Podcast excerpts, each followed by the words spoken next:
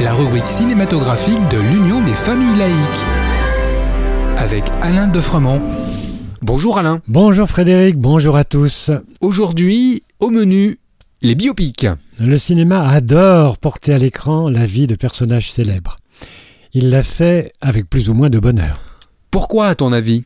Eh bien, aussi paradoxal que cela puisse paraître, c'est lorsque les réalisateurs veulent embrasser la vie complète de leur personnage ou vouloir à toute force traquer le véridique absolu que, à mon sens, ils se plantent.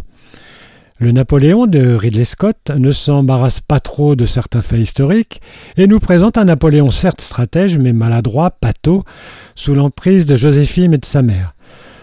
Ce qui donne, à mon sens, à ce film un côté singulier, en plus d'une réalisation formidable. Alain, tu as d'autres exemples? Eh bien, un peu d'humour pour commencer. Savez-vous quel acteur s'est le plus glissé dans la peau de personnages célèbres? Je donne ma langue au chat. Eh bien, c'est Lambert Wilson, qui a campé successivement le commandant Cousteau, Philippe V, roi d'Espagne, l'abbé Pierre, le général de Gaulle. À mon avis, il ne manque plus que Jeanne d'Arc.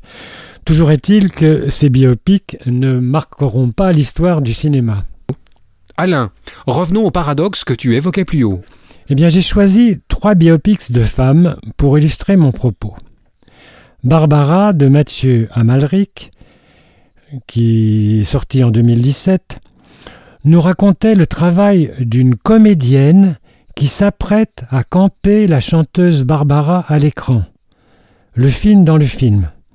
C'est très astucieux, car ainsi Amalric demande à sa comédienne, entre parenthèses remarquable Jeanne Balibar, il demande donc à sa comédienne de travailler la voix, les attitudes, les partitions, les gestes de la chanteuse pour tenter d'approcher qui était vraiment Barbara. Et là, c'est très réussi. En revanche, le réalisateur Olivier Dahan, qui nous avait infligé une grâce de Monaco médiocre en 2014, après un biopic de Piaf, La Môme, acceptable en 2007. Il rechute lourdement à tous les sens du terme avec Simone, biopic raté de Simone Veil. Elsa Zilberstein, à force de vouloir singer le modèle, sombre dans le ridicule. On a parfois l'impression que c'est Canteloup qui imite Simone Veil. Et puis, la reconstitution des camps de la mort qu'il filme nous plonge dans un vrai malaise par ses emphases de mise en scène. Mais enfin, quelque chose de délicieux avec le Aline de Valérie Lemercier.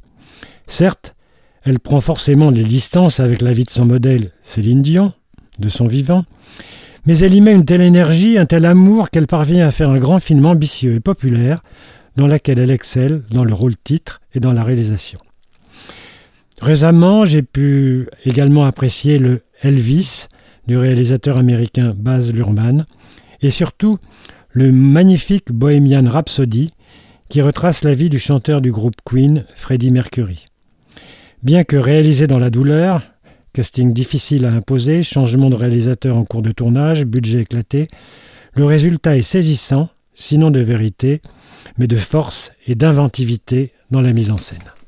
En attendant de nous retrouver, n'oubliez pas notre émission de balado-diffusion sur laicidad.ufal.org ainsi que sur le site ufal.org. Pensez aussi que nos activités ne sont possibles que grâce à vos dons et à vos adhésions. À bientôt. C'était Laïkino, la rubrique cinématographique de l'Union des familles laïques. Retrouvez toutes nos rubriques Laïkino et l'ensemble de nos balados diffusions sur lufal.org.